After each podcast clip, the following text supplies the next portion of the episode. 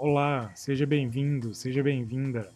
Este é o podcast Jazz por Favor do Savassi Festival. Aqui você encontrará conversas bem-humoradas e muitas informações sobre jazz e música instrumental. Quem conduz esse bate-papo é o querido e profundo conhecedor de jazz, Ivan Monteiro. Em cada episódio, ele recebe um convidado diferente. Aproveite e bom jazz!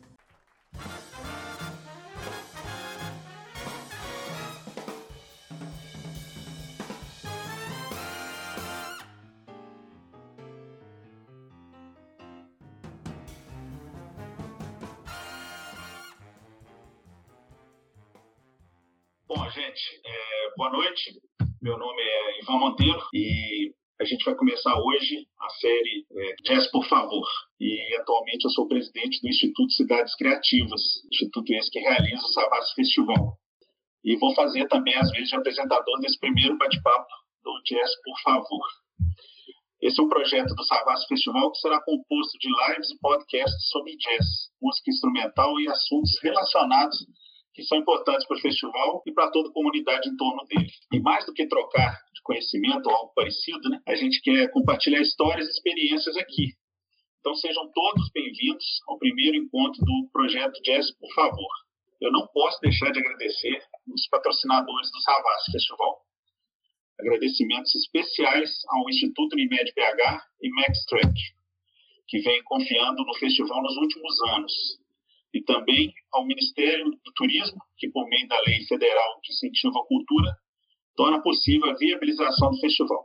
Vamos começar? Então, antes de mais nada, eu gostaria de agradecer imensamente ao nosso convidado de hoje, Carlos Calado. Ele é um jornalista super experiente, editor e crítico musical, e topou iniciar né, então, eu tenho o prazer de começar com o pé direito com o Carlos Calado. Seja bem-vindo, Calado. Boa noite, Ivan. Prazer te conhecer. Um prazer te conhecer. Fazia muito tempo que eu queria te conhecer. Estou realizando esse sonho. É, prazer é meu, Calado. A gente já tem uma historinha, né, Calado, juntos. Assim, de... é, é, melhor não entrar em muitos detalhes, mas tudo bem. Né? De, de, de, curtir algumas, uns shows ao vivo, né, Calado? Sim, algumas dezenas.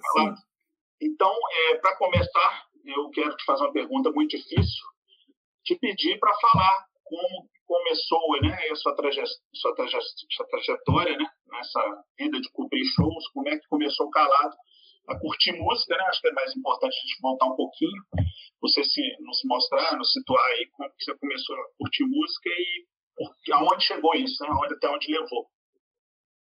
Bom, uh, nesse aspecto aí eu posso me considerar um felizardo, né? Porque assim, apesar de eu não ter na minha casa, assim, na casa dos meus pais, só se ouvia rádio, né? E, na verdade, então assim, eu peguei um rádio ainda muito variado, né? Muito diversificado.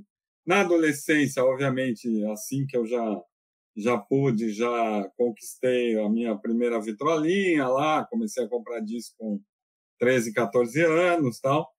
E, como muita gente da minha geração, ouvi muito rock, mas já, felizmente, naquela época, uh, mesmo as rádios comerciais, né, pelo menos aquelas mais. tinham uma programação melhor, mais caprichada, uh, também tocavam muita música negra, então, na verdade, eu cresci, felizmente, não só ouvindo rock, mas ouvindo soul music também, ouvindo funk e tal, quer dizer, peguei aí a, a melhor, assim, uma boa, melhor, assim, dos anos 60, dos anos 70, né? O jazz, eu vou ter que simplificar bem a história, né? Vamos dizer assim, o, uh, o meu primeiro realmente contato forte com jazz, apesar de já ter ouvido eventualmente alguma coisa no rádio, etc e tal, houve uma coincidência, quer dizer, quando eu estava começando a ter, a ter curiosidade pelo jazz, e naquela época era difícil conseguir discos e tudo mais, Uh, eu fiquei sabendo que um colega de escola era filho do Armando Aflalo, que naquela época era o crítico de música do Jornal da Tarde, que vamos dizer assim, que era o principal caderno de cultura daquela época. Então, já na adolescência, eu li o Jornal da Tarde com muita frequência. O Armando tinha um programa de rádio chamado Noites de Jazz, que era um programa muito legal. E foi ouvindo o programa do, do, do Aflalo que eu cheguei, inclusive, a. Ele fez uma especial, isso eu nunca esqueço, quer dizer, eu recortava as matérias dele, que eram matérias de página inteira, e ele fez uma pequena história do jazz em 12 capítulos. Então aquilo para mim foi uma super introdução. E eu fiquei fascinado, né, com aquilo. E então foi inclusive na casa dele que eu ouvi a primeira gravação do Charlie Parker, por exemplo. Eu, eu entrei lá, vi a, a, discoteca monstruosa dele e falei: escuta, ali outro dia uma, uma matéria do, do, do, do. Meu Deus, daqui a pouco eu lembro dele. Eu lembro o nome dele, que escrevia na manchete, do Roberto Mugiati, sobre, sobre o Charlie Parker. Pelo amor de Deus, toca para mim, porque eu não, não tenho como conseguir esse disco agora. E foi lá, vamos dizer assim, a minha iniciação com bebop e tudo mais.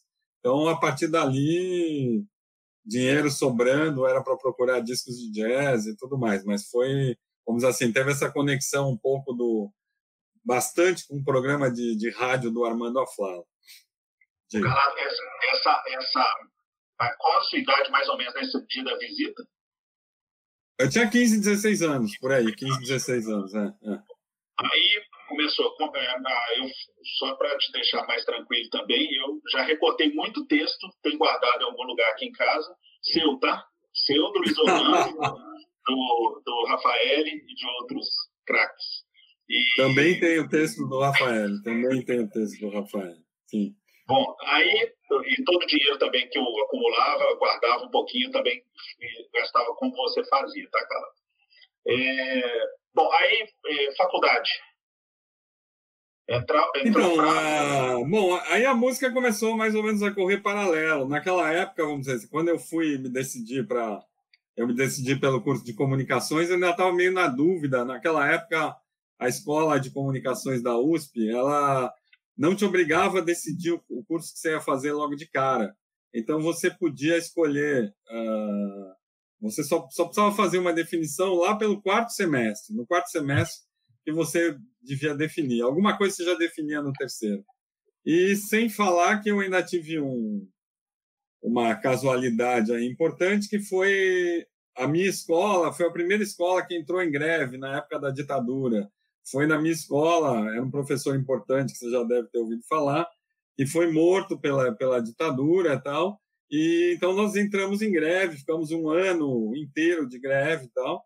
E as pessoas indo à escola sempre, aquilo de alguma maneira fez com que a gente estudasse outras coisas, se abrisse para outras coisas, tal. Então foi, uma época importante. Mas a música naquela época para mim era uma coisa paralela. Eu não me via ainda como como vamos dizer assim levando a música profissionalmente, né? Uh, teve também um pequeno episódio aí que eu cheguei a estudar um pouco de piano na, na infância, com oito, nove, dez anos até que eu comecei a ter um problema de miopia mais ou menos sério, que eu, né, eu tenho a visão bem bem prejudicada até hoje, quer dizer, estável, mas eu vejo pouco sem óculos, né? E aí um brilhante médico, né, um brilhante oftalmo, decidiu que eu não podia mais, ele, né, fez um certo terrorismo com meus pais, dizendo que eu não poderia continuar a estudar piano, porque o fato de eu ler as partituras estava prejudicando minha visão. Então, quer dizer, brilhante, né? E acabaram, meus pais acabaram me desistir, a, a, me convencendo que eu tinha que parar, etc e tal, parei. Então, na verdade, só fui estudar música mais lá na frente, já com 21, 22 anos, e foi quando eu decidi que, vamos dizer assim, nessa altura eu já era aluno de teatro na, na escola, é, entre o cinema e o teatro eu acabei decidindo fazer um curso de teatro e tal, e, e no meio dessa história, no meio dessa greve e tudo mais, eu acabei falando, não, ó, o que eu quero mesmo realmente é estudar música, né? E, bom, daqui a pouco eu também posso te contar o que, vamos dizer assim, uma das coisas importantes aí que, vamos dizer, que me colocaram mais ainda dentro do universo do jazz, né? Quer dizer, se você quiser eu falo agora, eu também retomo pode, pode lá de... Eu, eu não sei também. É uma, uma coisinha muito simples, assim, uma coisa que, vamos dizer assim, na, no caso, para quem, quem gosta de música, vamos dizer que é uma casualidade, assim, que não vai, não vai interferir na vida de ninguém, né? Eu assisti um eu assisti, tive a sorte, a grande sorte de assistir o show do Miles Davis aqui em São Paulo, em 74, no Teatro Municipal, quer dizer, eu tinha 18 anos, foi no Teatro Municipal, aquele teatro todo tradicional, com cadeiras de de veludo e tudo mais. O Miles com a banda mais maluca dele, aquela banda elétrica, com Dave Livman, uh, Steve Grossman, que morreu agora dias atrás, né? Aquela banda totalmente jazz, funk, meio, e meio free também. E detalhe, né? Quer dizer, depois de 20 minutos de show, a, a garotada, a plateia assim, tinha metade de molecada, como eu, e metade de cabeças brancas, né?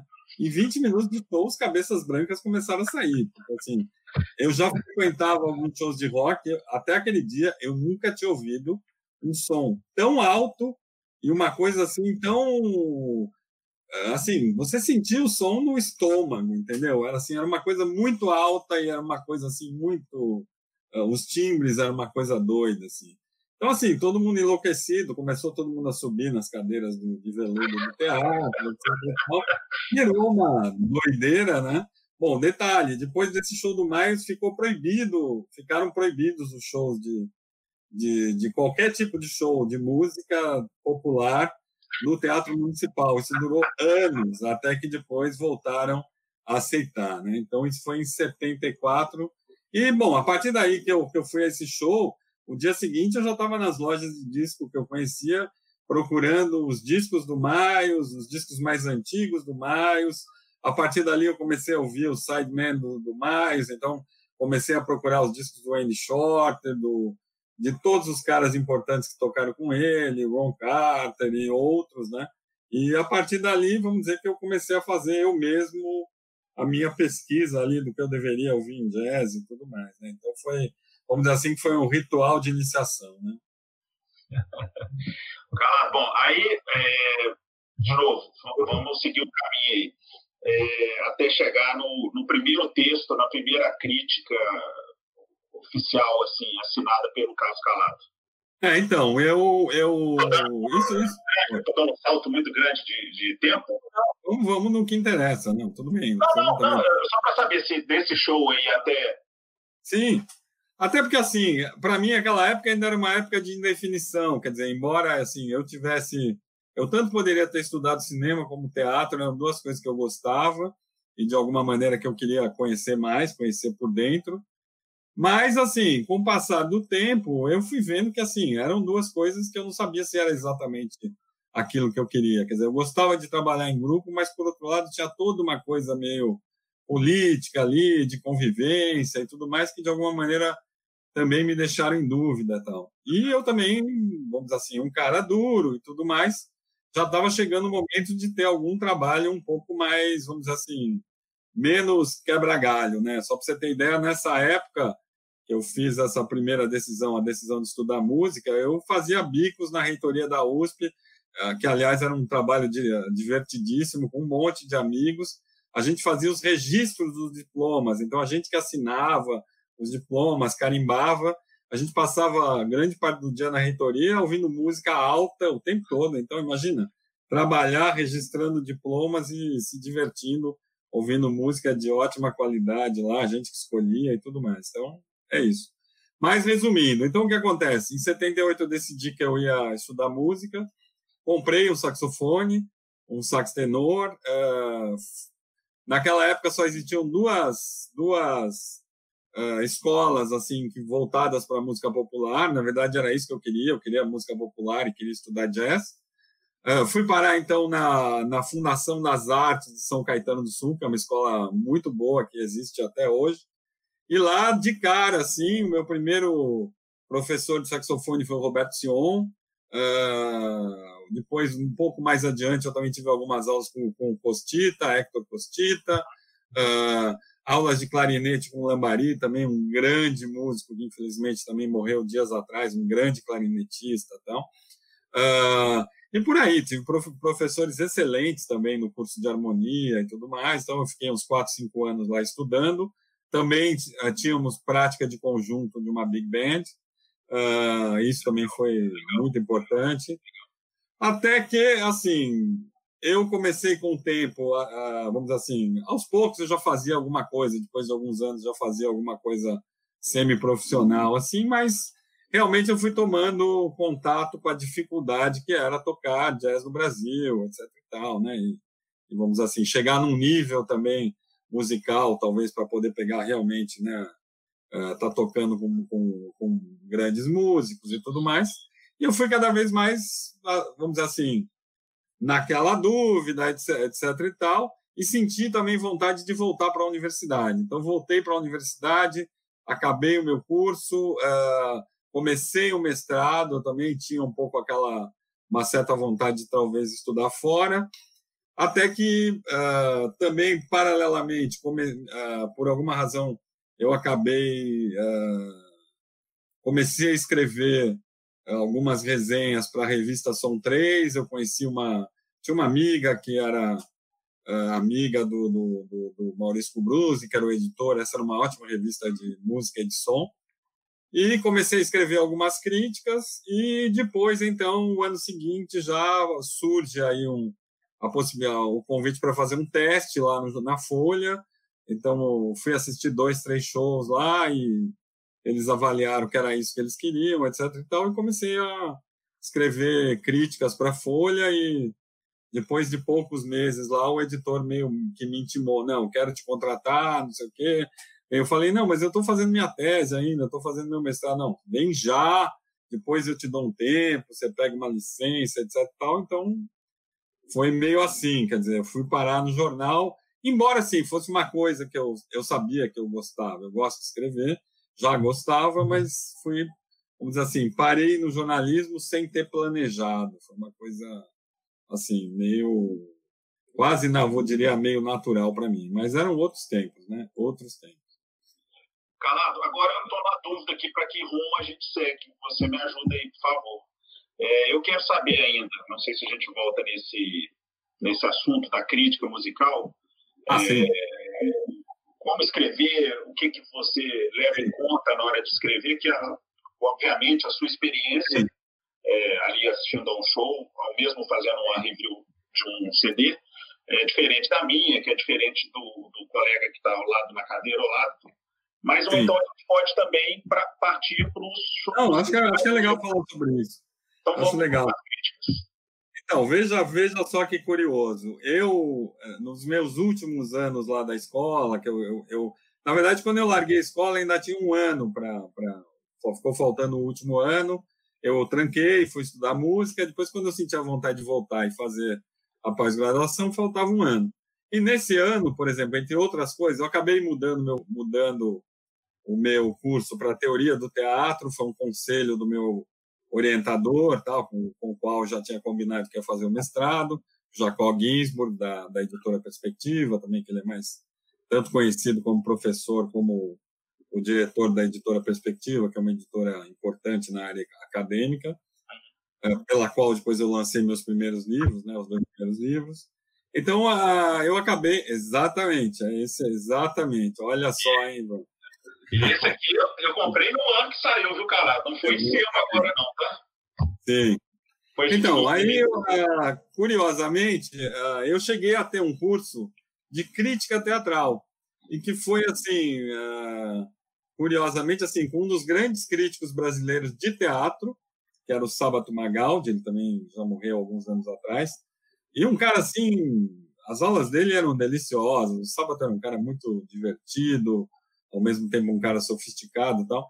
Então, assim, de alguma maneira, é, as coisas que eu aprendi com ele, vamos dizer assim, a atitude dele como crítico, de alguma maneira já me ensinaram muita coisa, entende? Então, assim, eu nunca precisei de mais nada, assim, para quando eu fui escrever as primeiras críticas de alguma de música, de alguma maneira eu já sabia o que eu tinha que fazer, porque era basicamente adaptar coisas que eu tinha ouvido ele falando. Então, assim, uh, para mim, além daquelas aulas que eu tive com ele, assim, que eram aulas não, não eram aulas de técnica de como se escrevia, não, eram principalmente uma a, a, o que ele uh, vamos assim, discutia nas aulas era qual era a atitude do crítico, o que, que o crítico devia ou não devia fazer.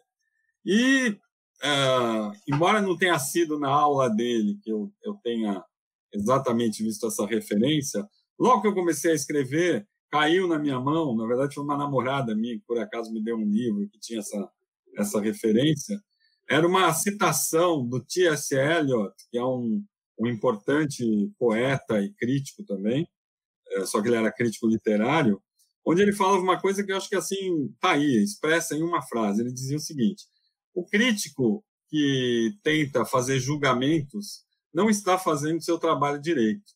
Ou seja, ele acha assim: você não deve necessariamente avaliar, você não deve dar nota, muito menos você não deve dizer se o cara é inocente ou é, ou é culpado, se o cara é bom ou ruim. Na verdade, o papel do crítico é transmitir, é o que ele acha, e eu concordo com ele, é transmitir ao, ao, ao leitor, no caso, o que é aquela obra. Então, essa é a ideia da, que, eu, que eu acho que é, que é como deve ser a verdadeira crítica. Quer dizer, você estabelecer um diálogo com a obra e com aquele artista. Então, essa que é a, que é a jogada. Tá então, por exemplo, eu, é acho... mesmo, eu concordo com, com isso aí. Acho Oi? Ficou, ficou bom isso aí. É, porque assim, eu acho assim, só para você ter ideia, na época que eu comecei a escrever na Folha, 86, eu comecei a escrever críticas para a Folha, ainda não existia essa história que depois, isso se eu não me engano, começou talvez no final dos anos 90, começo do ano dos anos 2000, essa pataquada que eu acho que é essa história de você dar estrelinhas, de você dizer se o negócio é regular, bom, não sei o quê. Que, por exemplo, nos, jorna nos jornais e revistas americanos, isso é uma coisa muito comum, né? Que é a coisa da avaliação. E que, na verdade, assim, é o mesmo critério que você usa para restaurante e para hotel. Então, eu acho assim, eu acho assim, isso uma estupidez, porque assim, isso são serviços. Então, tudo bem, acho legal você avaliar uma coisa, um restaurante, ou avaliar. Você tem condições de avaliar. Agora, sinceramente, você acha que eh, merece você fazer isso com um disco? Ou você, vamos dizer assim, você tem critérios tão objetivos assim para dizer que um é melhor que o outro? Entendeu? Que um merece cinco, que o outro merece quatro? Eu não acho que é por aí.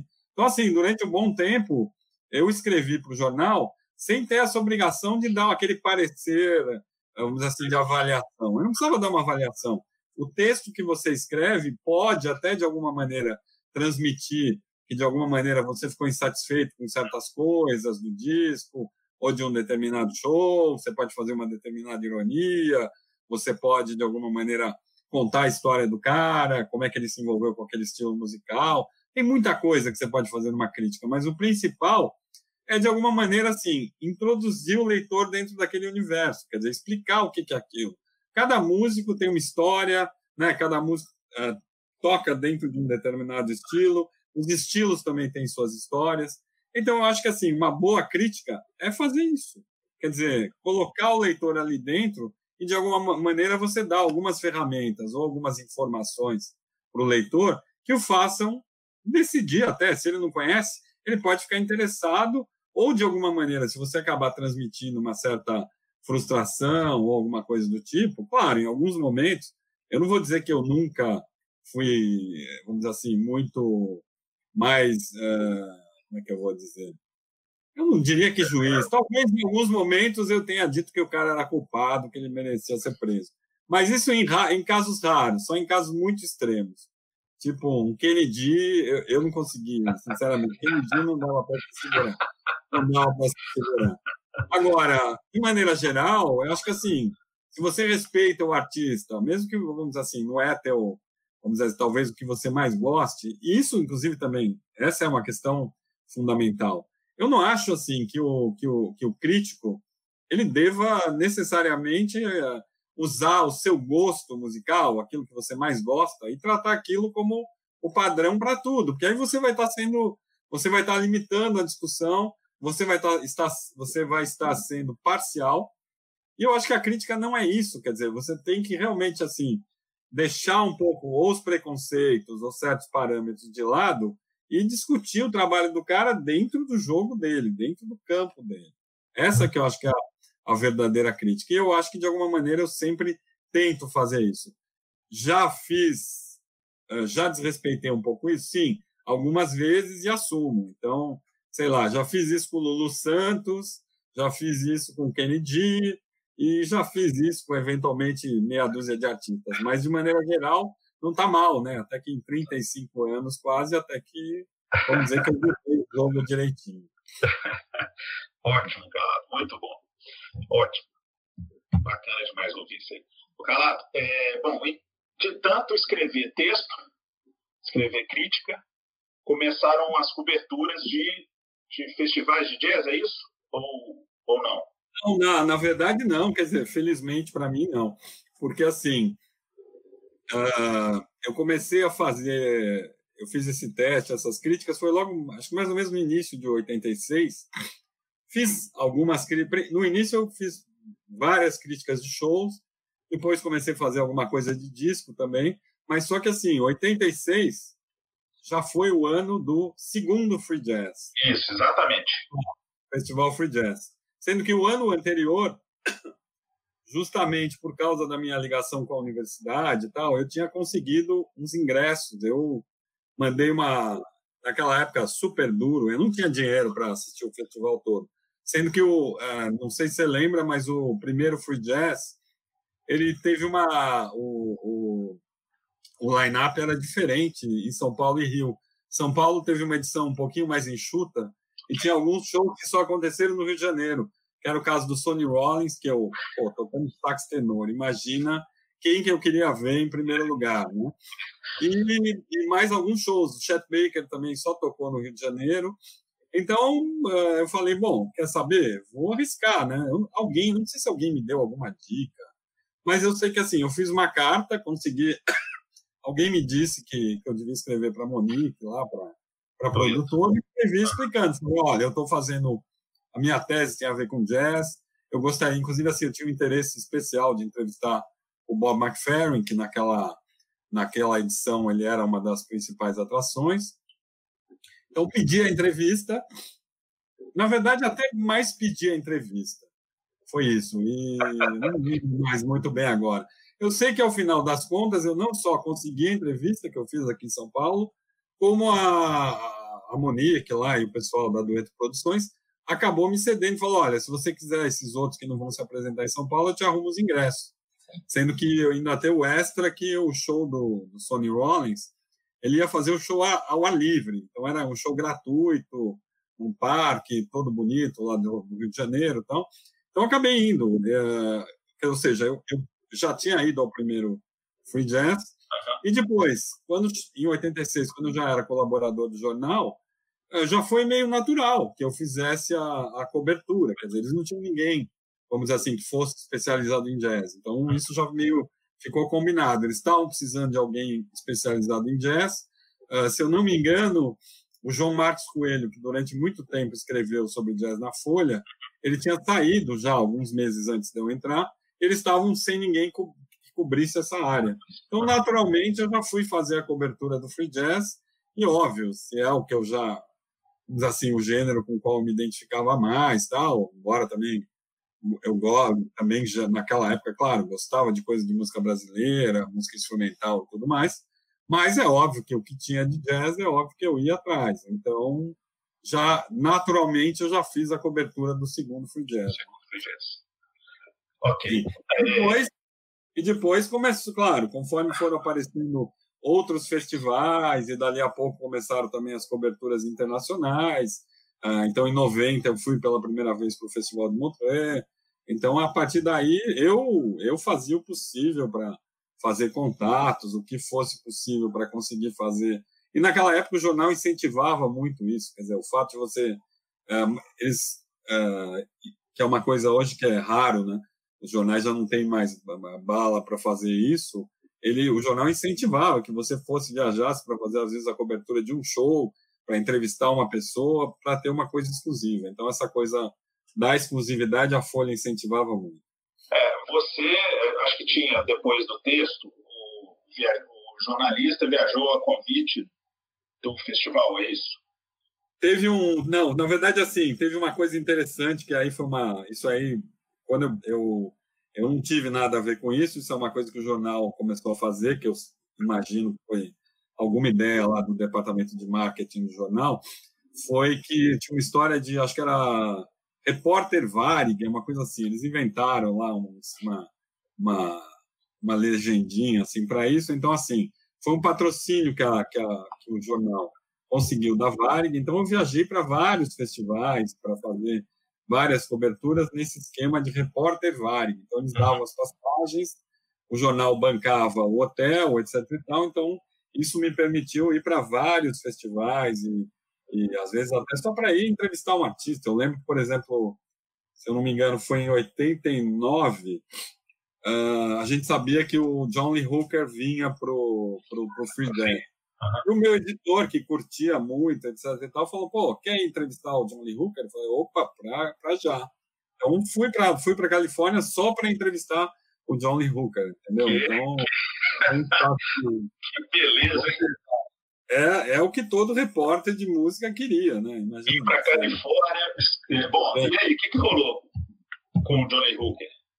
Não, foi o máximo, foi, foi ótimo, porque assim, inclusive tem uma coisa, essa história eu acho mais engraçada ainda. Uh, naquela época, assim, embora eu achasse sempre curtir, tenho, já comprava, às vezes, uh, quer dizer, não, não, sei se talvez nessa época, um pouco depois, mas assim, eu curtia ficar vendo fotos de músicos, etc. Isso é uma coisa que sempre me interessou. E na véspera da viagem, assim, como a gente naquela época não tinha todo esse acesso que você tinha a fotos de, de banco de dados e tudo mais, o meu editor, que era um cara também que gostava muito de música tal, me incentivou bastante, ele pegou e falou, ó, oh, eu tenho essa maquininha aqui que eu comprei há pouco tempo, leva essa câmera.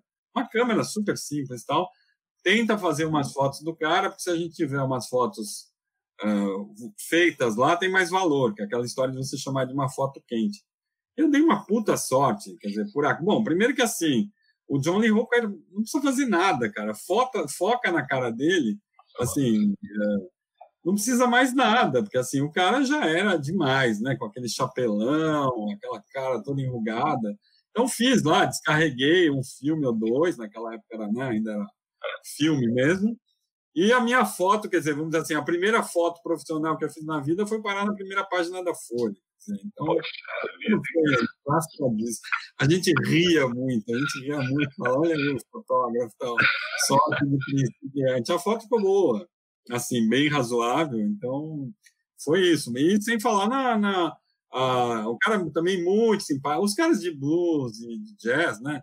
De maneira geral, assim, raríssimas vezes eu tive algum probleminha. Em geral, eles não são egocêntricos, né? Tirando um ou outro, assim, em geral, são as melhores pessoas para se entrevistar. Os caras são, sabe, eles, eles, eles, como lá, eles geralmente não são exatamente tratados como popstars, então eles assim estão sempre abertos, topam qualquer uma, entendeu? São, então foi ótima a entrevista com ele. Então, cara, é, eu quando é, fiz a pequena o dever de casa aqui, né, pesquisa para poder conversar contigo, é, a gente, eu fecho o olho e lembro de, das coberturas sobre maneira, além dos, dos festivais de jazz aqui, né, sobre maneira o Free e as consequências Sim. dele, né, Tim, é, BMW, né, acabou virando alguma coisa. Ah, bom, antes Shiva, Bridgestone. Em paralelo, né, com Toy. Heineken Concerts, vários, né? É. é lá Sim. fora, e até a gente tem aqui a audiência do Pedro Albuquerque, filho do o saudoso Paulinho Albuquerque, lá da turma da Dueto, né? Tá ouvindo aqui, nos assistindo. É... Opa, olha o Pedro aí. Boa noite, Pedro. É, o... eu, lembro do, eu lembro de Montré, você escrevendo sobre Montré e sobre New Orleans. Provavelmente foram os dois que lá fora você cobriu com uma certa é, frequência, com uma certa regularidade, né? Sim, sim, sim, sem dúvida foram os festivais que eu mais fui. Uh, bom, Montré, Montré foi assim também uma uma sorte de alguma maneira. Naquela época, bom, as gravadoras você sabe que elas tinham uma, muito maior poder, né? E sem dúvida assim, final dos anos 80 foi um dos períodos que mais se vendeu disco aqui no Brasil. Então as gravadoras tinham dinheiro sobrando. Então, realmente, eu já nem me lembro exatamente se foi numa conversa com a Warner, etc. e tal, que, vamos dizer, porque o, o diretor do Festival de Montreux, o Claude Nobs, ele tinha relação com a gravadora Warner. Então, a, a gravadora, os artistas da gravadora Warner sempre tinham um espaço praticamente garantido no Festival de Montreux, né, na, programação do Festival de Montreux, e eles tinham artistas sensacionais, né, não só de jazzistas, mas também de música negra. Tá? Então, uh, Montré estava diretamente vinculado a essa gravadora. Mas, de alguma maneira, uh, a programação de Montré era tão grande, porque assim, eram 16 noites. Todo ano o festival tinha 16 noites. 16 noites significava shows em dois palcos. Você tinha um palco no, no subsolo, outro palco no teatro principal. Então significava que eu assistia é, geralmente assim cada a programação começava por volta das sete, oito horas da noite, sete e meia, oito horas da noite, e tinha palcos que às vezes iam terminar só pela uma da manhã. Então assim você tinha pelo menos quatro, cinco shows por palco e dois dois palcos simultâneos. Então isso daí já era um verdadeiro carnaval, assim, uma loucura porque isso ao mesmo tempo duas programações correndo, então geralmente você ia lá assistia um pedaço de um show lá em cima, depois ia assistir o outro de baixo, etc. E tal. Então já era uma programação intensa. Né? E eu acabei fazendo essa cobertura seis anos. Acabei, comecei em 90, fiquei um ou dois anos sem ir por alguma questão econômica tal, e assisti seis vezes e eu até brincava. Quando chegava lá pelo 13 terceiro, décima, décima quarta noite, eu, eu geralmente estava né, num hotelzinho, até que nem era tão alto, e eu falava, me atiro ou não me atiro? Porque assim, sempre falava, assim, era uma maratona, você ficava super cansado. Depois você, assim, se acordar, ficava lá até uma, duas da manhã, aquela altura você já tinha assistido pelo menos dez shows toda noite, e depois, no dia seguinte, escrever rápido, entregar na hora do fechamento, etc. E tal. Então, era um trabalho muito legal, sem falar nas entrevistas que rolavam durante o dia. Então, esse realmente mas, assim, por outro lado, também sinto de ter acompanhado, assim, aos poucos, a decadência do Festival de Montreux, porque uh, um traço também muito importante do Festival de Montreux foi o, a, o, o carinho, assim, a, o valor que eles davam para a música brasileira. Então, uh, durante vários anos, uh, eles tinham já tradicionalmente uma noite brasileira, inclusive era uma das noites mais cheias que tinha lá, então, assim, o elenco era só o filé mignon da música brasileira. Então, lá eu ouvi de João Gilberto, Chico, Caetano, Gil, Gal e por aí afora. Era só a melhor coisa da música brasileira, João Bosco e tudo mais. Né? Grandes instrumentistas também, Rafael Rabelo e por aí afora. Só que aos poucos, ano a ano, e inclusive teve anos, inclusive que uh, começaram a fazer duas noites brasileiras. Então assim, tinha muita coisa boa de música brasileira também que era apresentada lá, só que aos poucos, vamos dizer assim, ao longo dos anos 90, quando chegou lá para 97, 98, a indústria também estava mudando. Então, assim, quando antes os artistas ali eram esses que eu te falei, você podia ter um ano o João Gilberto, no outro ano Gil e Caetano, no outro ano Chico. Quando chegou lá por volta de 97 por aí, uma das estrelas da noite brasileira era El Chan. E nesse ano eu falei, não, eu não vou pagar mico. Acho que, acho que eu vou dar um tempo eu vou dar um tempo no Festival de Montreux, vamos ver se eles... Esse dia você não teve dúvida de pular do... Não, realmente, eu não consegui me imaginar, entendeu? Porque o que eu ia fazer? Não, né? eu realmente senti que não era o caso. Claro, ao mesmo tempo eu também já ia com frequência para o JVC, que é, eles eram em época diferente. Geralmente o JVC era em, em, Nova York, né? O JVC que era um festival de jazz mesmo, um festival praticamente que só tinha jazz. Tinha um pouquinho de música negra, mas basicamente jazz em Nova York e, e geralmente no mês de junho, final de junho e julho era Montreux. Então eu falei, não, realmente estava mudando, estava mudando a orientação, já tinha muita música pop, assim, muita música mais comercial, que realmente não me agradava muito. Você começou a perceber isso? Sim, sim, você deu para perceber claramente que os rumos da indústria estão mudando. É. Teve uma mudança, com certeza. Então, bom, tanto é que assim, no, no último ano que eu fui, já tinha uma coisa eletrônica forte, estava começando a entrar música eletrônica forte. Então, quando acabavam os shows do, nos dois teatros, aí tinha uma coisa eletrônica ali muito forte, era uma espécie de uma rage ali, sei lá o quê, tinha um clube ali de música eletrônica que era ensurdecedor, e, quer dizer, mudanças mesmo, né, na atitude é, das gravadoras. Eu fui, eu fui lá uma vez, em 93, que é esse quadro aqui, né, do... Esse é o pôster do... 93, Sim. e a vibe era muito legal, de fato, era, era já, já, já tinha bastante programação de jazz. Eu dei uma sorte, como a gente estava falando aqui antes de começar o bate-papo, e é por isso só que eu estou falando. É, é, foi o, o Ray Brown Trio com o Benny Green ao piano e o Jeff Hamilton na bateria e um Morrison, um trompetista.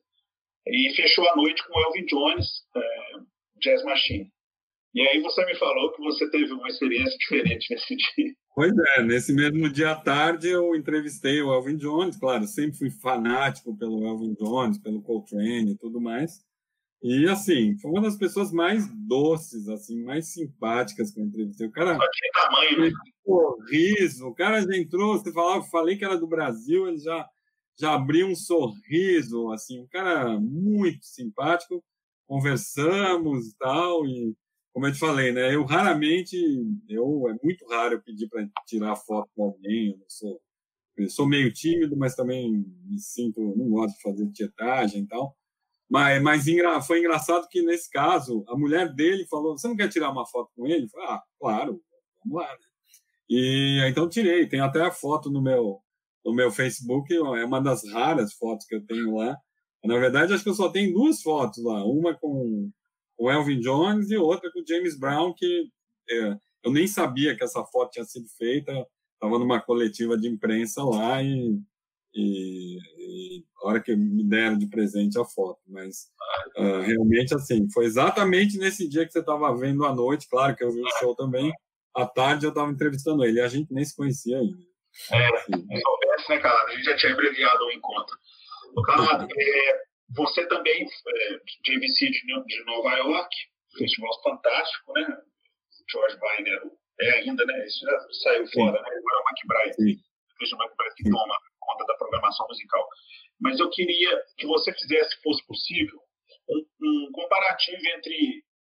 É, você não falou nada de, do Festival de New Orleans, mas é, são, que é o berço do jazz. Eu queria saber, eu queria ver, né, se é possível você comparar um festival com o outro, nos seus melhores momentos, tá, Carlos? É, a vibe, o que que um, uma coisa funcionava bem no, em New Orleans ou não funcionava ou em Montreux ou, e até mesmo no JVC. Está falando de três festivais? Não, tirar o JVC porque o JVC era, era mais certinho, né? Ele, a gente não tinha, não tem muita, como você falou, fechadão, só jazz, né? E é, é e assim, o JVC, quer dizer, para mim não é, não tinha problema nenhum, quer dizer, assistir ao show, a, a, a, por exemplo, tinha shows do, do, do, do, JVC que eram em clubes, então você podia ir lá ver um cara tocando para né, para pouca gente e ao mesmo tempo você também podia pegar um show no Lincoln Center, como eu vi vários shows sensacionais, né? É assim como eu o, ouvi o João Gilberto no, no, no Carnegie Hall. Tudo estava ali na programação. Então você tinha. Eram várias salas, né? Na verdade, você não tinha um. É diferente, por exemplo, Montreux, você tem aquele lugar bonitinho que você já sabe que você vai. Ou a sala grande, que é uma sala de concerto, toda forrada de madeira, com uma acústica maravilhosa, aquela coisa suíça, tudo certinho. Ou lá embaixo, que era meio uma espécie de um clube ali, que as pessoas até podiam dançar durante o show, etc. E tal. Então era isso. Uh, mas, por outro lado, em Montreux você tinha uma programação super diversificada, você tinha um pouco de tudo. Então, você podia ter, até no meio, do, do no meio do, da programação, você podia ter uma noite de reggae, em alguns casos, mas ele sempre, uh, vamos dizer assim, Montreux era sempre os tops mesmo. Quer dizer, se era uma noite de reggae, você podia ter ali as três caras de, das melhores bandas jamaicanas daquela época estavam lá, assim como você podia ter uma noite de soul e assim como você tinha a noite brasileira. Geralmente as noites eram meio temáticas, né? Sem falar também no luxo que era ter um cara que era, vamos dizer, ele era uma espécie de curador de algumas noites, que era o Quincy Jones, né? Uh, o qual eu também tive a sorte de um dia sentar 15 minutos com ele, fazer uma entrevista com ele. Opa, caçaram a minha foto, ó. Eu, tô, eu matei a cobra e estou mostrando a maqueta. Tá aí, né? Matei a cobra e a maqueta. Mostrando a maqueta, cara. É verdade. Era, foi verdade, não estou contando história. É, tá? legal. Obrigado, é. Túlio. O Túlio Araújo, gente, é o nosso é, braço direito, esquerdo, com a Paloma e o Vinícius. Que nos ajudam, nos ajudaram sobremaneira a fazer esse Sim. primeiro evento aqui nosso. Obrigado. Então, como eu como eu estava dizendo, quer dizer, eu, é, o Festival de Montreux, e, e assim, para mim, era uma delícia aquilo. Quer dizer, tirando assim, eventualmente, alguma coisinha ou outra, assim, algum artista que não me agradasse tanto, 95% do festival, assim, era o que tinha de melhor né, na, no mercado musical daquela época. Dizer, eles, eles, seguiam ali, tinha uma modinha ou outra que eles seguiam, mas vamos dizer assim, até, sinceramente, até chegar o, o El Chan ali e a música eletrônica, é, para mim, eu estava muito feliz ali escrevendo sobre aquilo. E a partir dali, realmente, eu já comecei a sentir que tinha mais apelação no festival. Então, foi quando mais ou menos eu me decidi. Então, foi quase, foi mais ou menos simultâneo. O último ano, se eu não me engano, que eu fui para Montreux foi 96 ou 97. E em 98 eu já estava indo para o festival de, de, de New Orleans. A história de New Orleans já foi um pouco diferente, porque na verdade eu fui a convite do pessoal aqui do Bourbon Street, né, que eles uh, essa casa daqui de São Paulo que já nasceu como uma casa meio temática, né, quer dizer, meio não, totalmente, até a construção da casa, a decoração da casa foi toda inspirada em New Orleans. Então, uh, realmente assim, eles queriam me convidaram justamente para que eu conhecesse um pouco melhor a música de lá, etc e tal. A gente acabou ficando amigos, né? E, e o festival é sensacional. Assim. É. Pra, bom, sinceramente, se você me disser, escolhe um, eu vou ser obrigado a escolher mesmo o Festival de New Orleans, porque uh, nem, não, não, existe nada parecido. Quer dizer, você imagina, depois de uns dois, três anos que eu fui, eu acabei tendo essa imagem que eu acho que define bem. Assim, uh, bom, imagina isso: o festival acontece durante sete dias, das 11 às 7 da noite, tá, acontece durante o dia no Jockey de, de New Orleans, né? No, nesse espaço, um jockey, né? Assim, muito mais simples, com terra, areia, nada a ver com aquela coisa mais, mais chique daqui de São Paulo, né? O daqui de São Paulo, se bobear, tem até veludo ali na pista, sei lá o quê. Né, afinal de contas, né, os quatro centões lá que vão apostar em cavalo, então, mas, uh, brincadeira à parte, é, é, o lugar é bem muito simples, né? E agora, 12 palcos espalhados por esse, esse espaço, então todo ano tem os mesmos palcos, o que significa que você tem todo ano um palco uh, dedicado ao jazz moderno, um palco para o Dixon, para o jazz tradicional, um palco para a música gospel, um, e assim, gospel de verdade, não essa coisa que a gente tem aqui, né, é, não tem nada a ver o gospel americano como, né, quem já ouviu sabe que são coisas totalmente diferentes. Inclusive, o pessoal do gospel lá não está acostumado a matar o marido, as mulheres não estão acostumadas a, a matar marido e tal, eles têm outros, outros hábitos, né? Uh, cantam, né? Que é uma coisa, não, não é, cantam muito, né? Aliás, assim, sério, eu nos primeiros anos que eu ia para o festival, eu sempre dava uma passada no, na, até porque era naturalmente, para ir para o jazz você acaba passando, você passa pelo blues e passa pelo gospel. Sério, Ivan, os primeiros anos eu entrava lá em 10 minutos eu estava chorando já, porque assim, é emocionante, assim, é uma coisa e quando você, se depara logo de cara com o coro, a hora que você tem aqueles 20 negões e negonas cantando, nossa, mas é de arrepiar, você pode nem prestar atenção na letra, não importa, assim, aquilo te toma. Então, assim, é uma das coisas assim mais mais emocionantes assim que eu já e assim é batata. Eu vou pode ser qualquer ano se tem ali um bom coro cantando, é certeza que você vai se emocionar. Então voltando, né? Então você imagina 12 palcos que também incluem música do Caribe, inclui a música local da Louisiana, vários gêneros de música da Louisiana. Ou seja, depois que eu fui dois ou três anos, eu falei, cara, isso aqui, na verdade, é um museu. Mas, assim, só que é um museu vivo. Porque, assim, todo ano você vai lá, você encontra as mesmas tendas, os mesmos palcos. Claro, os artistas são sempre diferentes. Mas, bom, sem falar o tamanho da coisa. Quer dizer, no total, uh, nas sete no, nas, nos sete dias do festival, uh, você acaba assistindo entre 400 e 500 shows, quer dizer, né? são oferecidos, né? De 400 a 500 shows, é só você fazer as contas, né? Cada palco mostra por dia seis, sete shows, né? Multiplica por 12 e por aí vai. Então, assim, é uma coisa, é uma grande festa, né? E ao mesmo tempo, assim, você uh, visual ali é como se você pudesse ficar viajando pela história da música negra, entendeu? Porque assim, você vai entra aqui, você está ouvindo um pouco de gospel, você entra ali, você vai ouvir o jazz moderno, dali você vai ouvir o, o jazz tradicional, e assim, raríssimas vezes eu vi alguém assim que eu digo, pô, esse cara precisava estudar um pouquinho mais, etc. Tal. O nível é altíssimo, é uma coisa assim, o nível musical da cidade, porque assim, outra coisa, né?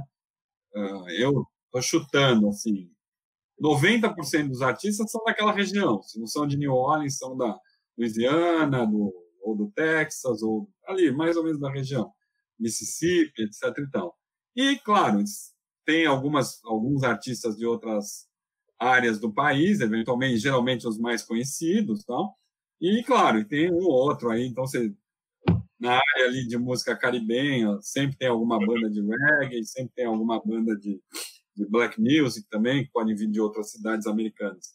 Mas, de maneira geral, muita gente naquela área, e assim, é uma concorrência tão grande na cidade, né, que a cidade tem dezenas de clubes, né, dezenas de bares e tudo mais, quer dizer, tem uma rua inteira que é inteira de uma rua música, duas ruas na verdade que são musicais, recheadas de clubes tal com gente que toca toda noite. Então, assim, aquilo é um, assim, é um verdadeiro viveiro de música, né? É, sempre produzindo músicos novos e tudo mais. Então, assim, bom, posso te dizer, já fui para cerca de 20 vezes a esse festival, comecei aí em 98 e só deixei de dois anos. E, uhum. assim, sempre que eu vou, saio de lá encantado, sempre você descobre artistas novos, você Outra coisa que é muito engraçada, que, é, que demonstra como os caras são especiais, por exemplo, os grandes artistas de lá, geralmente, assim, boa parte deles, os melhores artistas, eles são capazes de tocar cada ano num palco diferente. Então, tem um ano, o cara, por exemplo, tem uma grande cantora de, de rhythm and blues, no dia, no ano seguinte ela pode estar cantando no gospel e fazendo 10, arrasando. E no ano seguinte ela pode estar fazendo funk. E no ano seguinte ela pode estar tá Eu vi isso acontecer com vários artistas. Os grandes artistas fazem isso na boa. Por quê? Porque já cresceram nessa cultura assim bem diversificada, nessa cultura assim de, de tocar vários estilos de música negra, tal. Então assim é uma aula, entendeu? Quer dizer, ir ao festival de New Orleans assim é como se você visse uh, um, dois séculos de música ali dialogando ali todo dia então, isso assim, não tem nenhum festival assim. Isso realmente é, posso dizer que é uma experiência única. Nelson, vou fazer só uma, um desvio aqui de, de trajeto, mas é, depois a gente volta, é pertinente, porque a pergunta do, do Nelson, do Nelson, Nelson Nascimento, é bem legal. Você falou aí agora né, sobre a, a emocionante Sim. do gospel, mas eu queria que você é, lembrasse alguma coisa mais de jazz ou de MPB, alguma coisa que você que tente tocado mesmo, assim, literalmente? Né? Olha, uh, eu vamos dizer assim, isso aí, se eu, se eu tivesse alguns minutos, aí eu ia poder pegar alguma coisa mais. Então, eu vou pegar assim. Vou falar a primeira coisa que veio na minha cabeça pelo fato de que isso, eu pensei nisso ontem, anteontem. Vendo a, a ontem o Caetano deu uma entrevista à noite, o Caetano Veloso deu uma entrevista à noite no no, na Globo News, né? É, ele acabou de lançar esse documentário aí que aborda justamente o período da prisão dele, né? Quando ele foi preso logo depois do AI-5, em 68, ele e o Gil foram presos, passaram dois meses presos e tal. E está saindo agora, né? Acabou de sair um documentário que já pode ser visto até na, na TV, ele contando como é que foi isso. Claro, uh, Coincidentemente, essa história também está contada no meu livro, no livro que eu escrevi em 97, saiu em 97 sobre a Tropicália. É, né, fiz várias entrevistas com Caetano e com Gil. Então, esse é um, é um livro antigo já, né? assim como ele também lançou, acabou lançando um livro também sobre esse assunto no mesmo ano. Eu achei curioso que é, o Caetano mencionou aí nessa. Ele também, dois, três dias antes, ele também tinha dado uma entrevista para o Bial, né? No uhum. programa do E aí tem uma história interessante ali que o Caetano fala, né? Que uh, uh, durante um bom tempo que ele tinha mais simpatia pelas ideias do liberalismo, etc. Tal, mas que hoje em dia ele está vendo de uma outra maneira, que ele já realmente tem muitas dúvidas de que a teoria do liberalismo seja a melhor possível, especialmente vendo o que, que vamos dizer, o que, que é hoje em dia o capitalismo, etc. Então, ele, de alguma maneira, ele disse que ele se, hoje em dia ele vê com melhor, melhores olhos assim a questão do socialismo. E eu achei curioso pelo seguinte, uma das talvez assim uma das, das entrevistas que mais assim me deixaram contentes, justamente que foi feita no Festival de Montreux, foi uma entrevista que ele acabou me dando em 1900 e agora estou na dúvida se foi em 90, 90 ou 94. Isso depois eu posso até checar. Mas foi interessante que foi o seguinte: o Caetano, durante um bom tempo, ele estava brigado com a Folha. Ele acabou brigando lá, não gostou de alguma coisa que tinha escrito sobre algum disco dele. Acho que foi sobre o disco Araçá Azul. Ele ficou meio brigado um tempo com a Folha. E não, eu nem estava nessa época tal. Mas eu sei que uh, eu falei, bom, eu sei que ele não, não dá entrevistas para a Folha, mas não custa, né? Eu sempre tive simpatia pelo trabalho dele, etc. E tal. Fui lá, me apresentei, já anos na Folha, falei, bom, não custa tomar ou não, não é problema nenhum. Fui lá e perguntei se ele daria a entrevista, ele acabou, topou, deu a entrevista. Ah, não, agora lembrei. Foi exatamente no ano, metade do, do primeiro ano do governo Collor. Já estava aquela bagunça toda ali da poupança, que eles tinham pre, uh, tinham as poupanças de todo mundo tinham, ficado pre, tinham sido presas, né? Uh, as pessoas quebraram a cara, ficaram sem dinheiro e tudo mais. Foi uma, um processo bem maluco a história do Collor, né? E, e o Caetano fez um discurso irado, assim, justamente sobre essa questão. E, e, eu lembro uma coisa assim, inclusive até depois acabei reproduzindo essa entrevista numa numa caixa. Tem uma edição, né, da, dos discos do Caetano.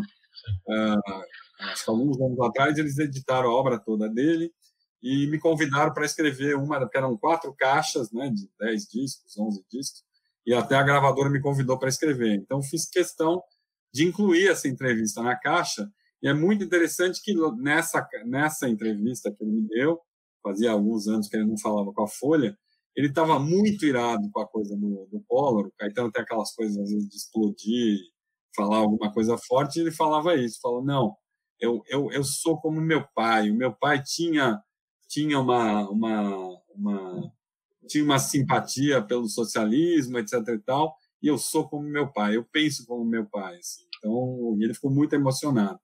E eu achei curioso que eu acho que o Caetano de alguma maneira esqueceu. Então, eu estou pensando aí se eu vou mandar uma cartinha para ele qualquer hora para dizer, ô Caetano, não é bem assim, não é nem branco nem preto, porque você já não esquece do que você me disse em 1990, entendeu? Está registrado. Assim. Cara, só lembrando, é, você falou do Rollins lá no começo, do 85. É, você acabou assistindo é, ou não? Lá em 85. Sim, sim.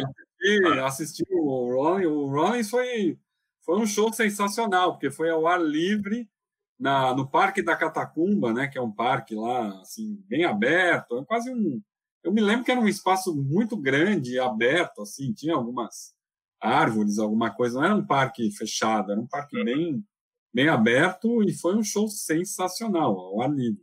É. aliás, se eu não me engano, é, eu não estava, eu não, não, tinha idade para ir nesses shows, é, mas se eu não me engano, deve ter sido no mesmo. 85, né? É, Você pode bem novo.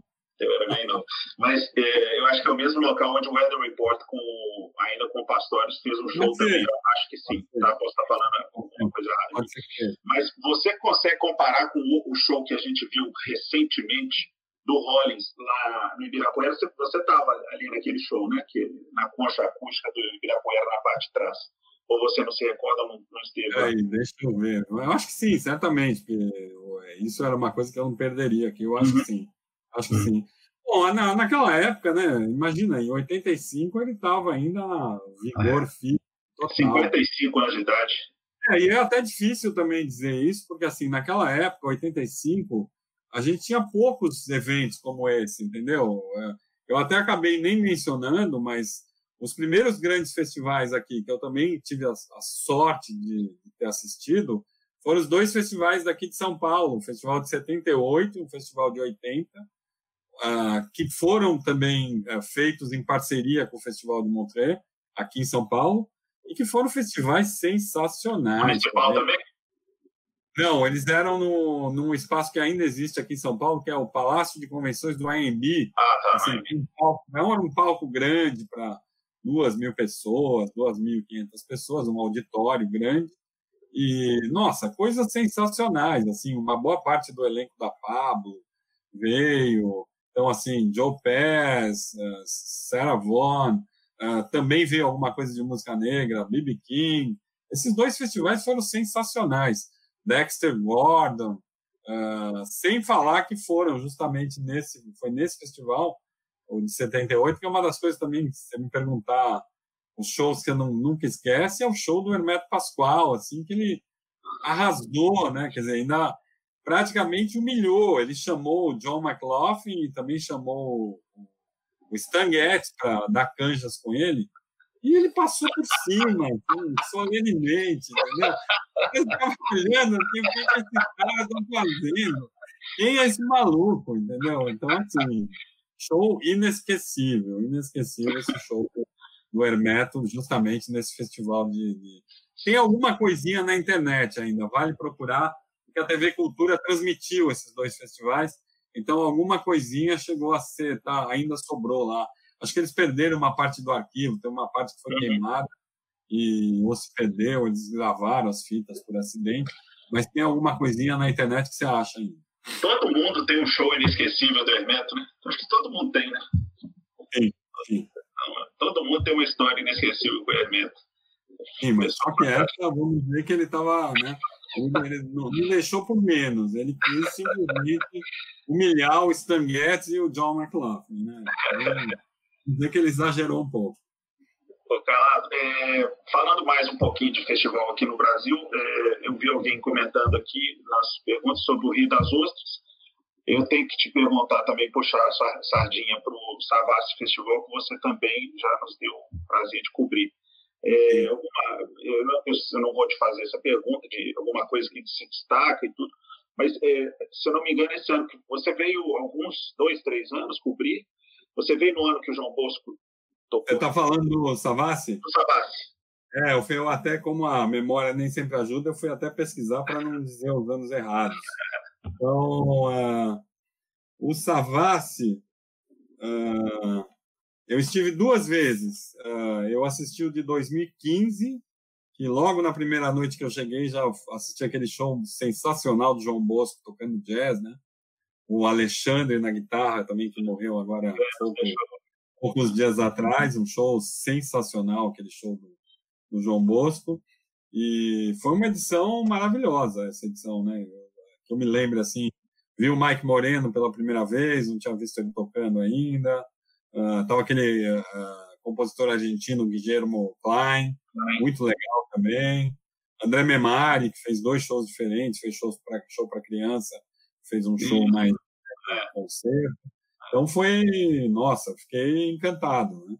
E depois eu, eu, fui dois anos depois, uh, naquela edição que estava o Shai Maestro, que eu também ainda não tinha visto tocando, e, e também foi um show super emocionante, o show do, do maestro, né? Tinha um outro também, um saxofonista israelense também que eu adorei, muito legal.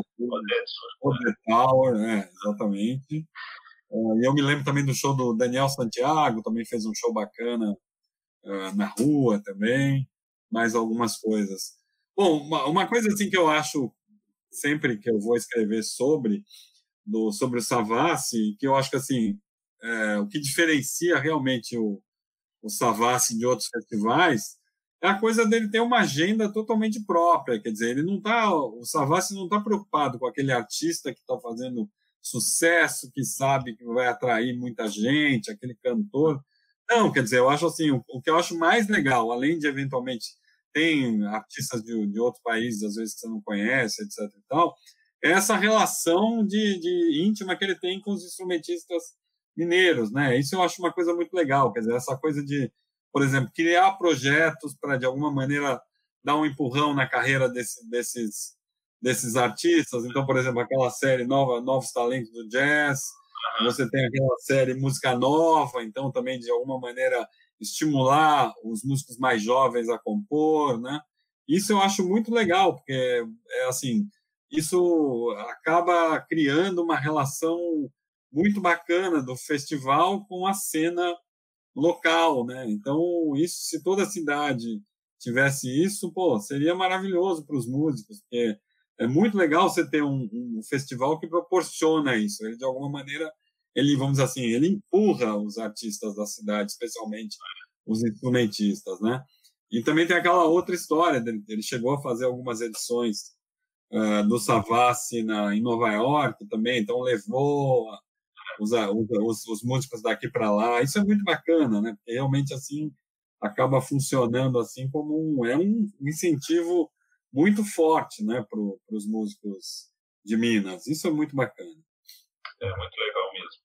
Bom, e outra coisa, tenho, tenho, tenho que dizer também, não tenho dúvida nenhuma que, vamos dizer assim, ah, em relação ao que, que você vê no Rio de Janeiro e São Paulo, uh, uh, a cena de música instrumental do, do, do, de Minas, tá? se não tiver no mesmo nível, às vezes até supera, dependendo da mesma época eu vi músicos super jovens e sensacionais é, surgindo em Minas, né?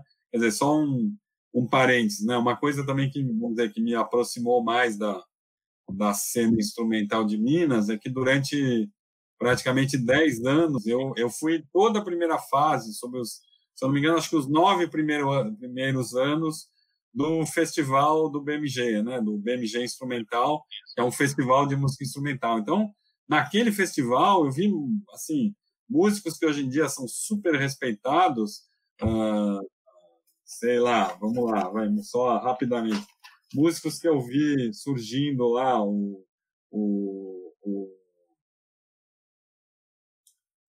o Antônio Loureiro por exemplo que eu vi surgindo lá uh, meu Deus, me deu um branco agora aquela história. Você fala um, às vezes tem. Mas assim, de músicos dessa geração do Antônio Loureiro, por exemplo, vários músicos, o Felipe José, é, outros caras dessa geração, assim, muito talentosos surgindo lá com 20 e poucos anos e depois os caras se desenvolvendo, quer dizer, é, então assim, tem uma a cena de, de, música instrumental lá é muito forte, está sempre aparecendo algum músico novo, etc e tal, e acho muito bacana também o diálogo que existe entre a turma mais velha, Toninho, Horta, uh, uh, né, geração, exatamente, e esse diálogo, você sente que tem uma, uma relação próxima, tal. Isso é muito bacana. E, bom, basta você frequentar andando pela plateia do Savassi, você já vai vendo ali. Você vai, você vai lá, encontra um cara mais da velha geração e do lado dele está um, um garoto que você conhece, etc. Tal. Isso é muito bacana. Essa coisa do tem uma coisa ali de uh, o pessoal mais velho empurrar os mais novos. Isso é muito bacana. Legal. Calado, é, foi bom você tocar nesse assunto aí, porque uma das coisas que eu queria perguntar também é sobre o que, que você acha é, sobre festival, música ao vivo depois da pandemia. É, Deixa eu, só só para não, não deixar sem responder, aquele, tem uma, esse, teve um, um, espectador nosso que mencionou o Festival de Rio das Ostras, só uma coisa que eu, ah, tá. que eu acho importante dizer, porque são Rio das Ostras também mais ou menos começou, mais ou menos na mesma época também, é, são festivais, vamos dizer, que foram andando paralelamente. É interessante assim, Rio das Ostras também é muito diferente do Savassi, isso, isso é bacana, quer dizer, eu acho assim, uh, os bons festivais, os festivais que dão certo, é aquele que o, o cara percebe que a população tem um determinado estilo, então você tem que criar um evento que de alguma maneira uh, tem a ver com quem vai frequentar o festival, né? Então uhum. o Savassi soube sacar muito bem essa coisa de pegar os caras que tocam, no, às vezes, no, nos barzinhos, tocam em lugares menores, e como ele desenvolveu um festival a partir disso de, de música instrumental e jazz, né?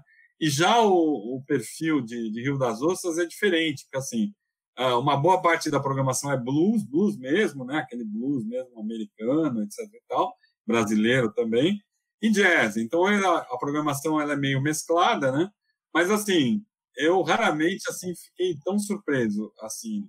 A primeira vez que eu fui, que deve ter sido começo dos, talvez, 2010, 2012, por aí, uh, sério, eu vi, assim, uma plateia de, devia ter umas 50 mil pessoas ali, e, assim, gente muito simples, né? Porque Rio das Ostras é uma cidade, embora seja né, uma cidade de praia, etc e tal, ela é frequentada, assim, por uma classe média, classe média, assim, mais remediada, não é uma classe média endinheirada, nada disso, né? Então, assim, são pessoas mais simples tal, e o festival é gratuito também, isso é bacana, né? Quer dizer, são uh, quatro, cinco noites gratuitas.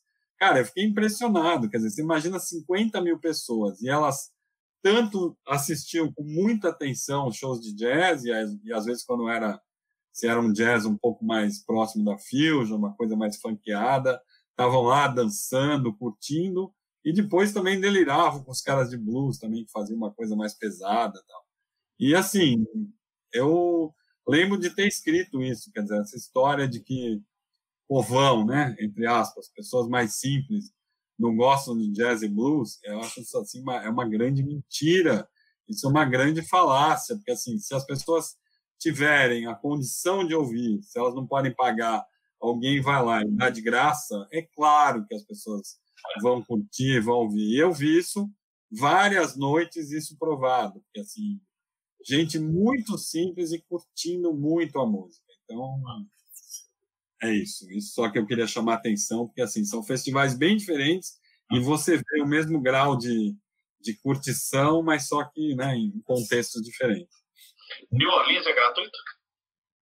Não, New Orleans é pago e, infelizmente, assim, é, vamos dizer assim, que o, é, hoje em dia até o ingresso é relativamente caro. Eu acho relativamente caro. O pessoal da cidade reclama muito. Assim, eu acho que o, a empresa que hoje em dia, vamos dizer assim, que produz o festival é a mesma que produz o festival de, de Nova York.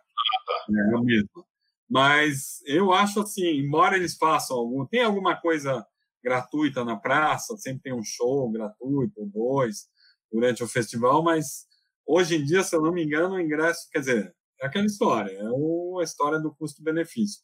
Se eu não me engano, está em torno de, se você compra mais cedo, alguns é. meses antes, você vai pagar 50 dólares, mas assim, você sabe que você vai ter uma noite, uma tarde inteira de shows, você escolhe o que você vê. Se você compra na última hora, já está em torno de, de 80 dólares. O primeiro ano que eu fui eram 12 dólares. Então, assim, houve uma. Eu acho ali que. É complicado, eu também entendo um pouco pelo seguinte: é com esse dinheiro do festival que a cidade paga muita coisa, porque assim, o festival é feito por uma fundação né, da própria cidade. Então, assim, o que a cidade tem de mais, vamos dizer assim, a grande assim, a commodity da cidade é a música. Então, o que eles têm ali a oferecer, o que o que pode render dinheiro em prol da cidade é a música. Então, é meio por aí, né? Mas realmente assim, depois do Katrina, especialmente, né?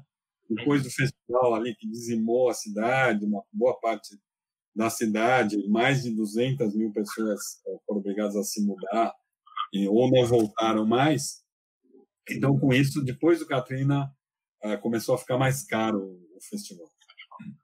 Claro, então, é, é voltando também a falar né, do, do, jazz, e ele é uma música é, que precisa ser feita ao vivo, né, mais do que qualquer outra. Jazz é ao vivo, inclusive voltar a mostrar aqui. Depois vai virar podcast. Não, ó, esse aqui, deixa eu ver, é assim? Isso, beleza, obrigado, Túlio.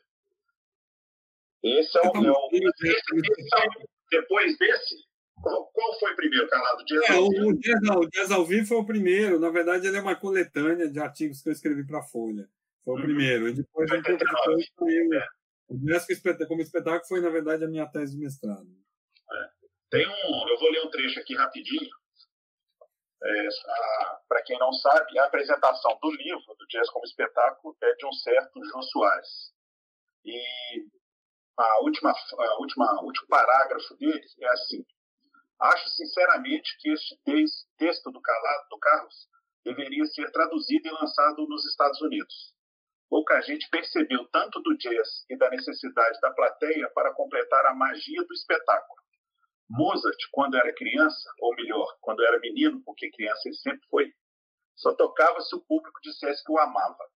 Calado mostra que os grandes músicos de jazz nos pedem a mesma coisa. É... Então, jazz é uma música ao vivo, né, Calado? Não, não tem dúvida. Né? E, e, a gente tem agora um período que não. Né, claro que tem todos os esforços para as lives né, musicais, Sim. mas eu estava lendo um texto que um amigo de um blog, é, de um grupo que a gente tem no, WhatsApp, é, do Sejup, é, um amigo aí de São Paulo, o André, que é até amigo do, do, do, do Conde, André Proalto, eu é o sobrenome dele, o André. Ele mandou um texto Sim. dizendo sobre. Foi, foi, fomos vizinhos. Fomos vizinhos durante alguns anos. Ah, legal. Grande pessoa. É, ele coloca esse texto e, e aos músicos falando da, da importância principalmente da molecada, do pessoal que precisa de tempo de palco, né, Calado? A pessoa precisa de estar tá ali tocando mesmo e tocando um, um, músico, um baterista que demande um pouco mais dele e que isso num, num maior espaço de tempo vai fazer falta. Principalmente se porventura um, uma coisa trágica que seria acabar a, a shows né, de jazz é, nos, nos, palcos, pequenos palcos. Né? Então, eu digo Smalls, o Village, Vapor, Bruno, tantos outros que a gente viu. É, você conseguiria fazer um esforço assim de, de, de, de, de cartomante para ver o que, que você acha que, que acontece com os festivais de jazz e com o jazz ao vivo depois da pandemia? Hoje eu já li, só para completar, cara, desculpa, é, eu já li o, o, o dono do Smalls dizendo que o prefeito ou o governador liberou menos é, shows em locais fechados, com menos pessoas, com 20%, se não é, 20% da, da plateia. Eu queria ouvir de você, o que, que, você acha? Se eu falei alguma bobagem aqui do jazz ao vivo. Não, não, pois é, eu, eu, acho assim, eu também, assim, de vez em quando eu ouço alguma coisa. Eu acho que é, realmente vai ter um período de transição. Acho que é o natural é isso, porque como, enquanto eu acho que não tiver a vacina, quando você conversa com as pessoas, a conversa geralmente acaba caindo nisso. Então, uh, por exemplo, eu, embora eu não possa também falar, porque quem me contou foi, foi uma coisa meio off também, mas, por exemplo, já tem casas em São Paulo que já estão para se preparando para voltar a abrir, casas de show, nesse estilo que você falou, palco pequeno, muito jazz, etc. Estão se preparando, estão pensando qual a melhor maneira, quantas pessoas vão caber, etc. Então, acho que assim, vai ter um período que vai ser um período de transição. E, inclusive, um período difícil para essas casas, porque se normalmente esse não é o tipo de música, vamos dizer assim, que as pessoas ganham dinheiro, né? Porque são espaços pequenos e ainda vão ter que reduzir o tamanho da plateia para não correr menos riscos, né?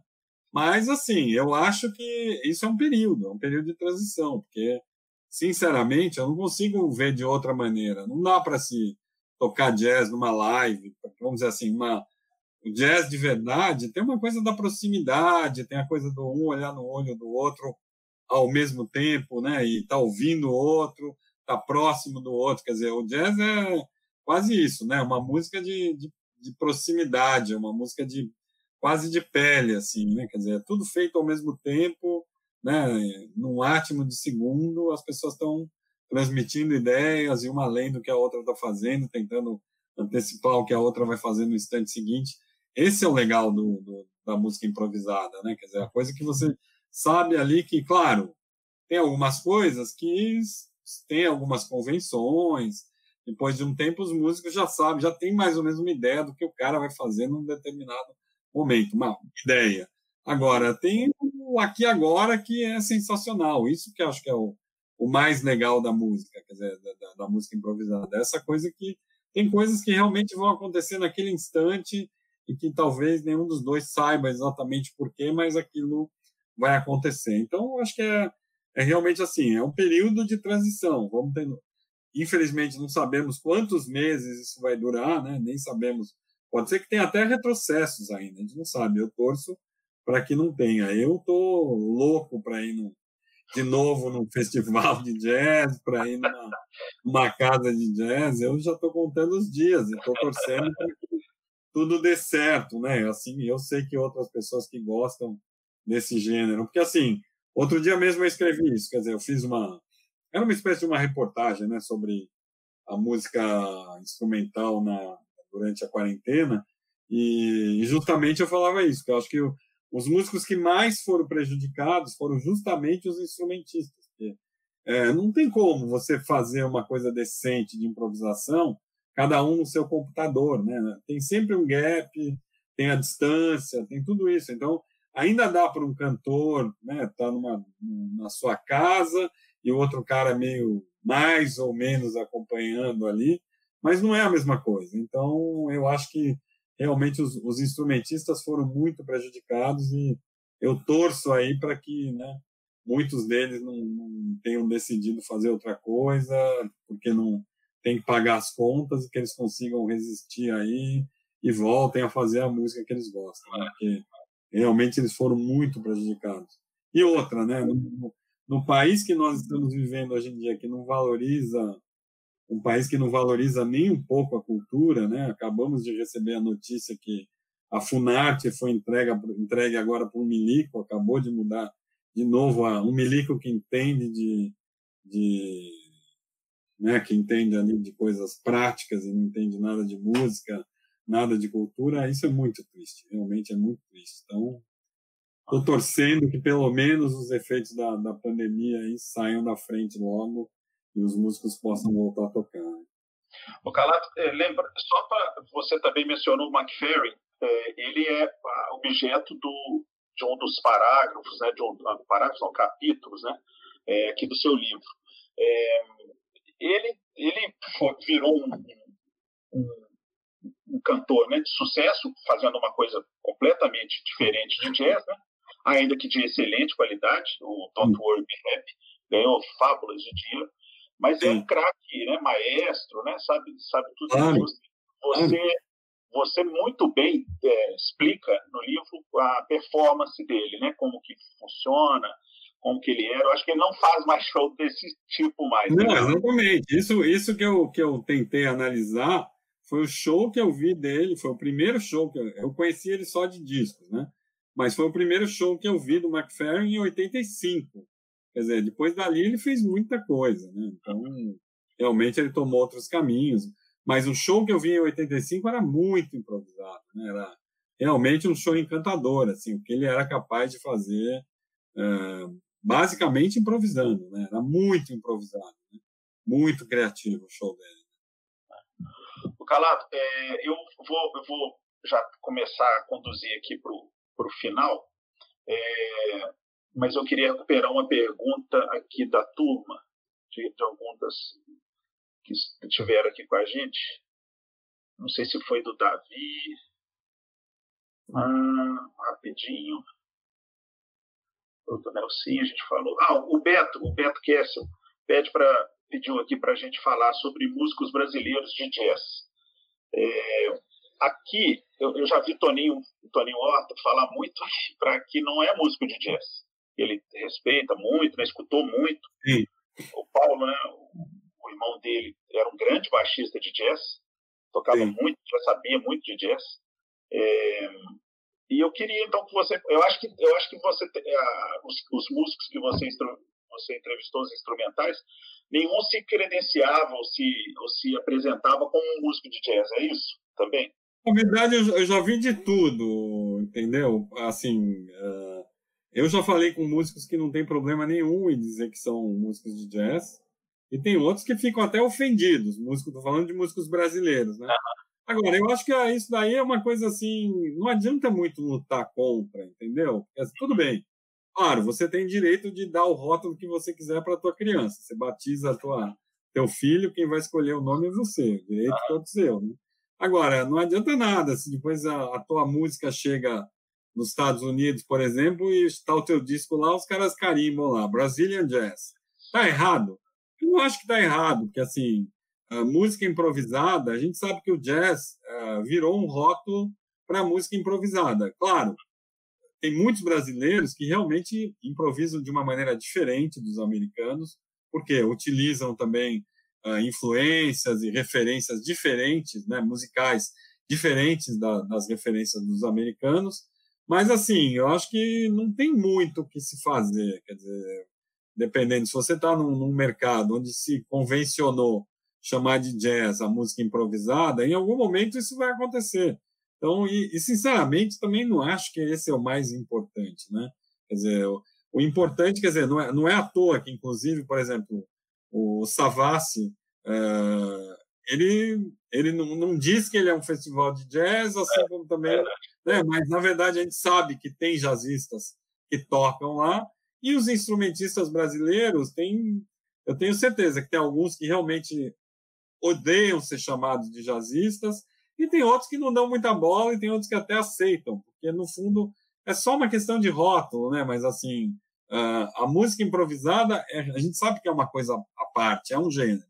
É um gênero. Você pode chamar de jazz, pode chamar de música instrumental, pode chamar de música improvisada. É um gênero à parte, com mil estilos, né? A gente sabe que tem instrumentistas dos mais diversos estilos. Você tem desde o cara ali que praticamente toca quase só o que está numa partitura e eventualmente abre um improvisinho ali, etc. Então tem os outros que improvisam o tempo todo e não é por isso que você não vai deixar nenhum chamar nenhum de instrumentista, etc. E tal. Então acho que assim isso é uma questão só de, de convenção, mas assim é óbvio que uh, é um gênero mesmo, né? E não é à toa que num festival como o Savassi ou em outros festivais de jazz você pode perfeitamente apresentar um instrumentista brasileiro, né, que está lá na tradição desde o Pixinguinha até o Hamilton de Holanda hoje, e ele pode estar tá perfeitamente tocando no mesmo palco que vai tocar um, um jazzista. Quer dizer, eu acho que é, é o mesmo universo.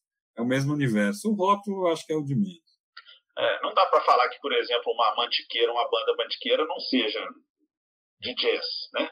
É um, eles é têm, têm uma influência, eles têm uma influência, claro. Claro, tem uma influência.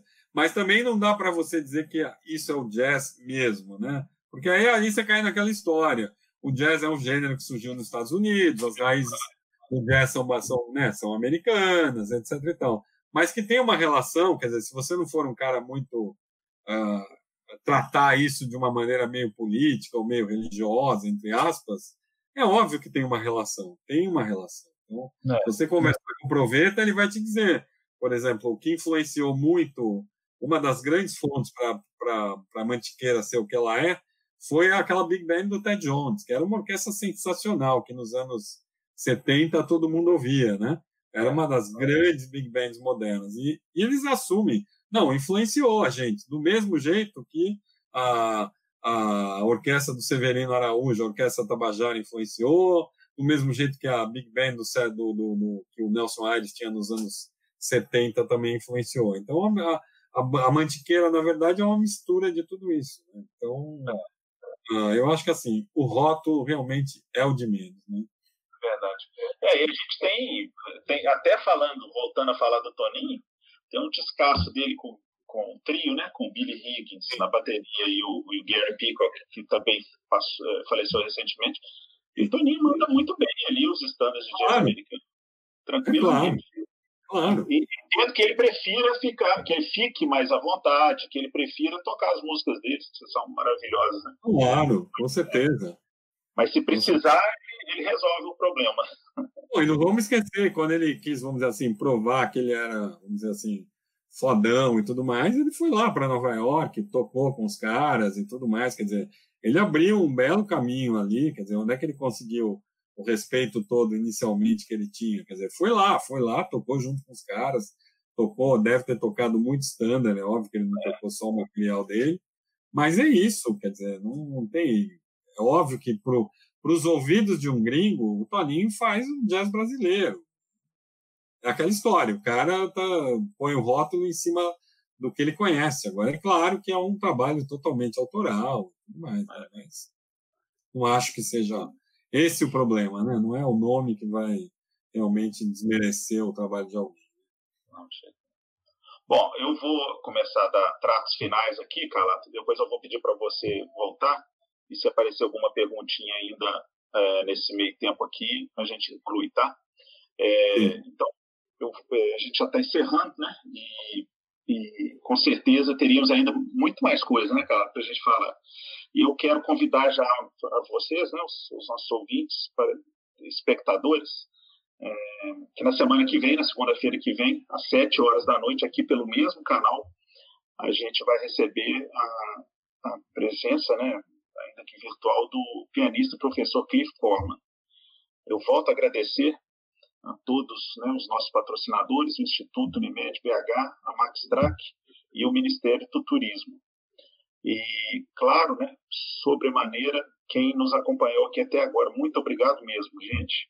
É, é muito emocionante ver gente que eu não conheço, ver gente que eu conheço, conheço bem, aqui na, na barrinha do lado. É, espero que tenha se divertido. Só vale a pena ser divertido, gente. Essa live vai ficar aqui no YouTube e em breve é, também vai estar disponível em formato de podcast é, nas principais plataformas. Ô Calado, muito obrigado mesmo. Eu quero que você faça aí as suas considerações finais é, e muito obrigado mesmo. Não, foi um prazer, né, Ivan? Especialmente, como eu te disse, era um sonho meu te conhecer. é, é, aqui acabamos falando um pouco das nossas, né, das nossas histórias, é. só falamos das minhas, mas tem aquelas que são nossas, né? É. Mas fica para outra vez. E eu espero que agora, em 2021, quero estar tá aí junto, quero estar tá lá no, no Savassi fazendo mais uma cobertura, né? Espero que, que dê certo, né? Não vejo a hora de poder ver um festival bacana e estar tá lá acompanhando.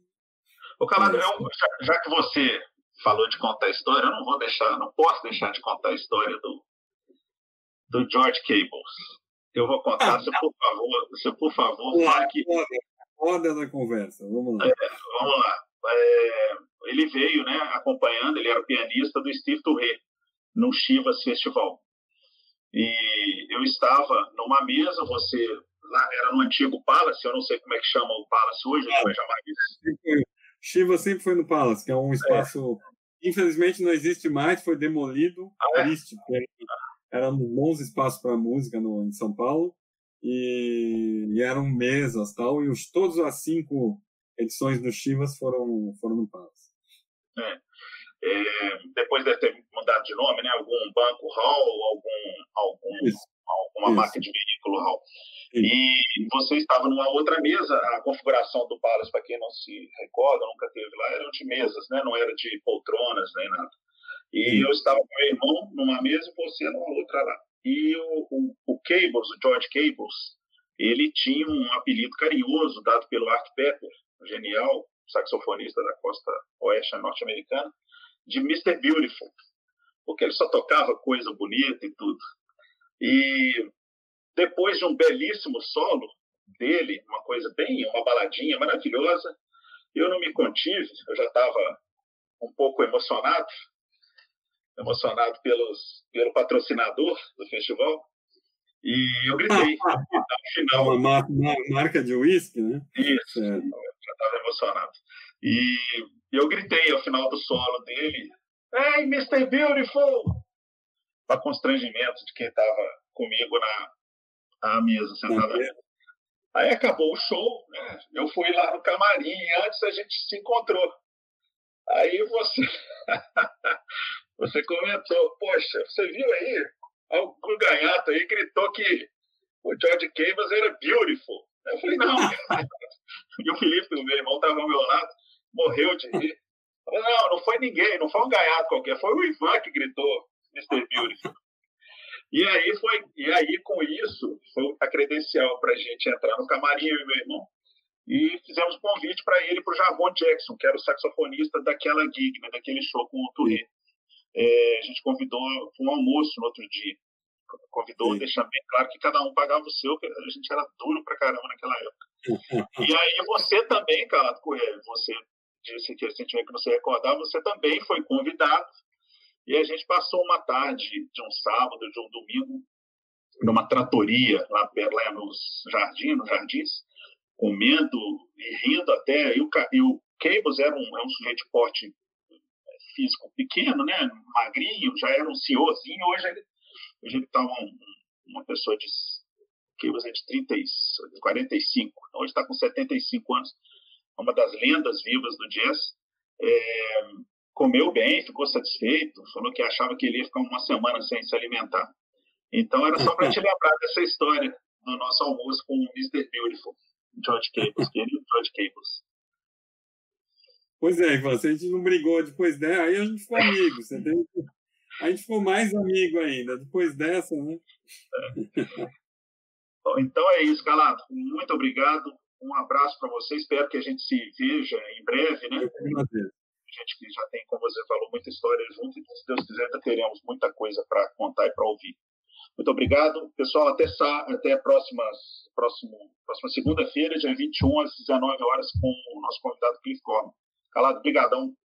Boa noite. Eu que agradeço. Prazer. Tchau, tchau.